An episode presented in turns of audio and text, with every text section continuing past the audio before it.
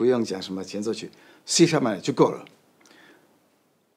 拉曼尼呢就耸耸肩膀，无奈的弹这首曲子，一年不晓得弹了几几十次。今天我又弹给你们听。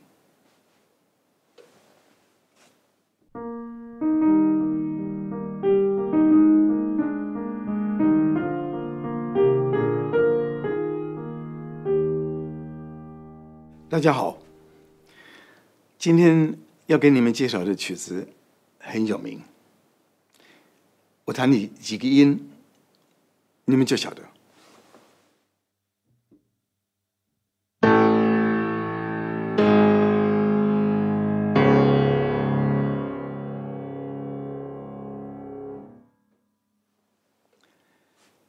它的调子是 C sharp 小调。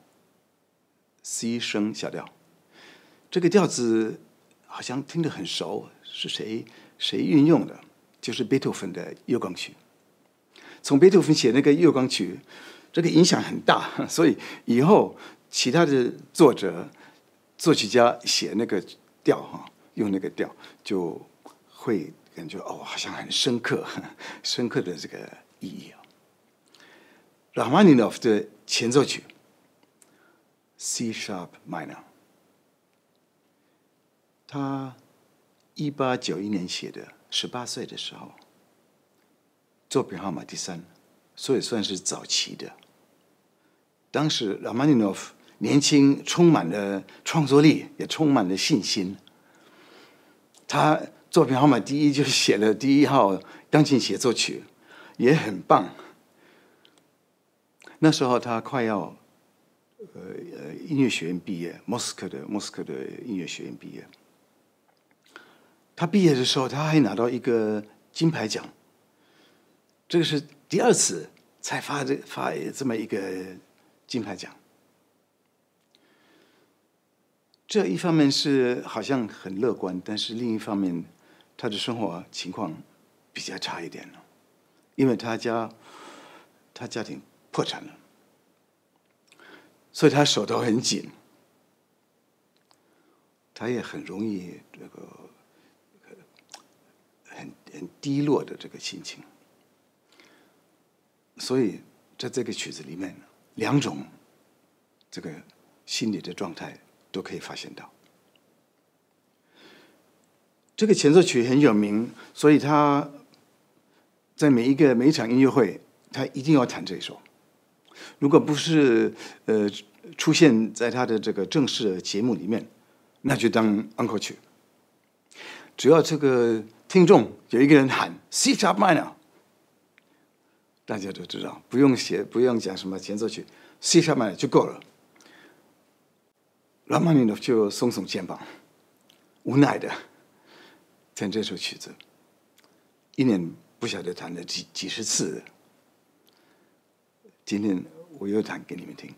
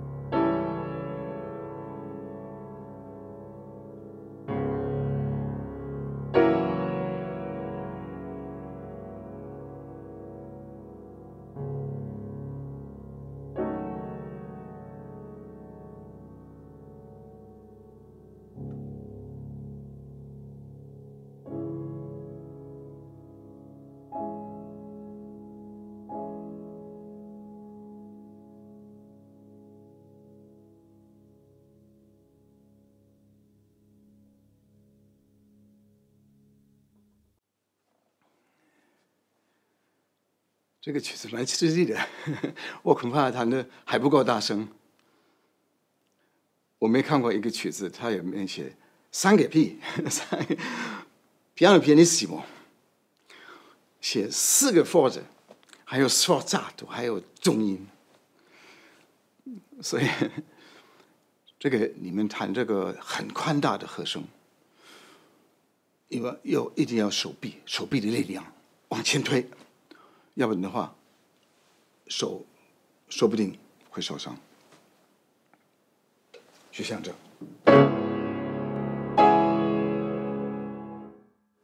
手的力量很大，指头的力量很小，所以用推的就可以了。这个曲子分三段，第一段它是主要是两个主题，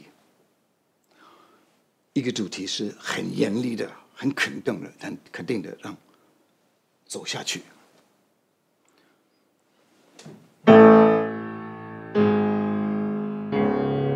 常常出现，虽然后来比较没有感觉到。第二个主题就是融合在一个主题里面。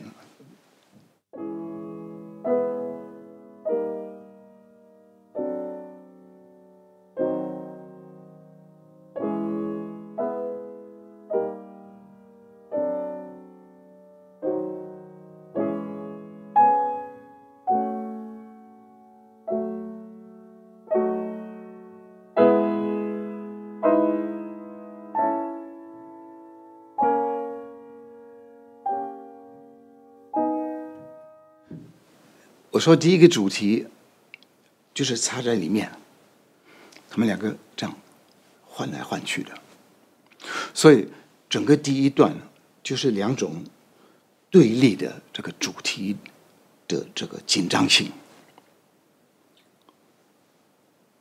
第二段也是这样开始，但是比较不明显。开头是。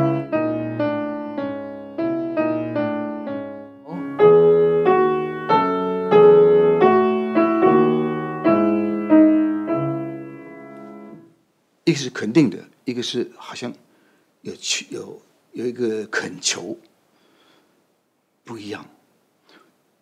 第二段弹太快了，你这个分不清楚，会听得不明显。所以我觉得第二段开头不要弹太快。但是第二段第二段还后来越来越紧张，到后来就是这个张力一直上去。一直提高，到最后好像瀑布一样，这样怒吼的冲下去，冲下去以后，整个这个场景都改变了。第二个这个恳求的这个主题，跟第一个严厉的主题一样，是好像。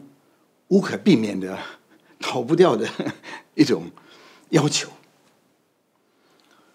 那时候要弹的很大声，很大声，自己就会心里害怕。我也怕这个，大概有很多的和声没有抓得很准。我会联想到我五十年以前在韩国学这个跆拳道 （Taekwondo），考试的时候要考那个初段。靠戳弹，他们要求要打断一个砖块。哦，我很害怕，我当然是怕那个伤害到手，害怕说我的力量不够，我就问我的师傅：“这个砖块不给我打断怎么办？” 那个师傅很冷静的说：“你到前面去鞠躬。”那么多的眼睛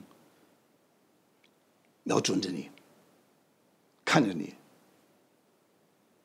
你把这个砖块打断，没问题。所以有时候弹一个曲子需要这个勇气才弹得动。这个曲子有一个别名，叫做《莫斯科的钟声》。这个钟声对乡下人很重要，这个这个意义非常的深刻，因为它不但是告诉你时间，它也会陪伴着你每一段的生活，重要的节日，对你自己有重要的这个日子，它都陪伴着你。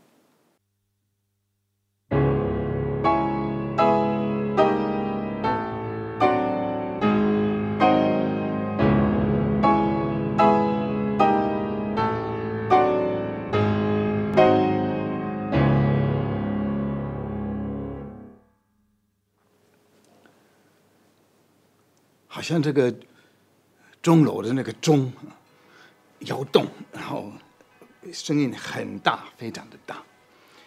这个曲子很夸张，它不但是这个力度，从三个 piano 到四个 fort，很宽，比我知道的曲子都宽多了。